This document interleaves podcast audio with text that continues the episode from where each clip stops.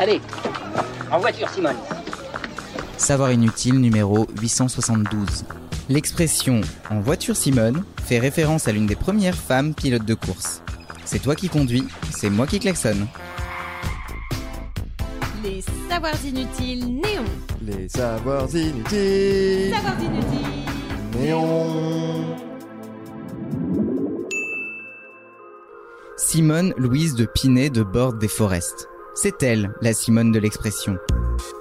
Née en 1910, c'est l'une des pionnières de l'automobile.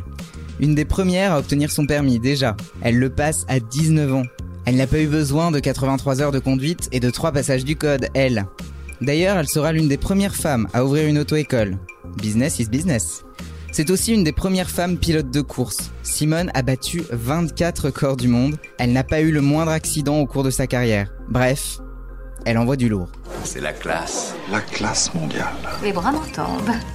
En voiture Simone, c'est toi qui conduis et moi qui klaxonne, c'est l'expression initiale.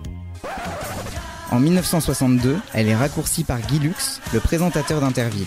Il s'adresse alors à Simone Garnier, sa co-animatrice, en disant En voiture, Simone Le mythe est né. Beaucoup attribuent encore la phrase au présentateur alors qu'elle est bien plus ancienne. Et contrairement au sexisme ordinaire qui dit femme au volant, mort au tournant, sachez que la première excursion en automobile sur route dans le but de voyager a été faite par une femme. En 1888, Bertha Benz n'a pas prévenu son mari et a embarqué ses deux fils pour aller chez sa mère. Quelle audace Elle a fait 106 km avec la Benz Patent Motorwagen numéro 3. Ce trajet lui permet de déceler plusieurs problèmes, notamment l'usure des freins. Elle invente donc les plaquettes de frein. Elle nettoie les tuyaux à carburant avec une épingle à cheveux et utilise une jarretière pour isoler des câbles. Dire qu'on est tous en galère quand il faut changer une roue.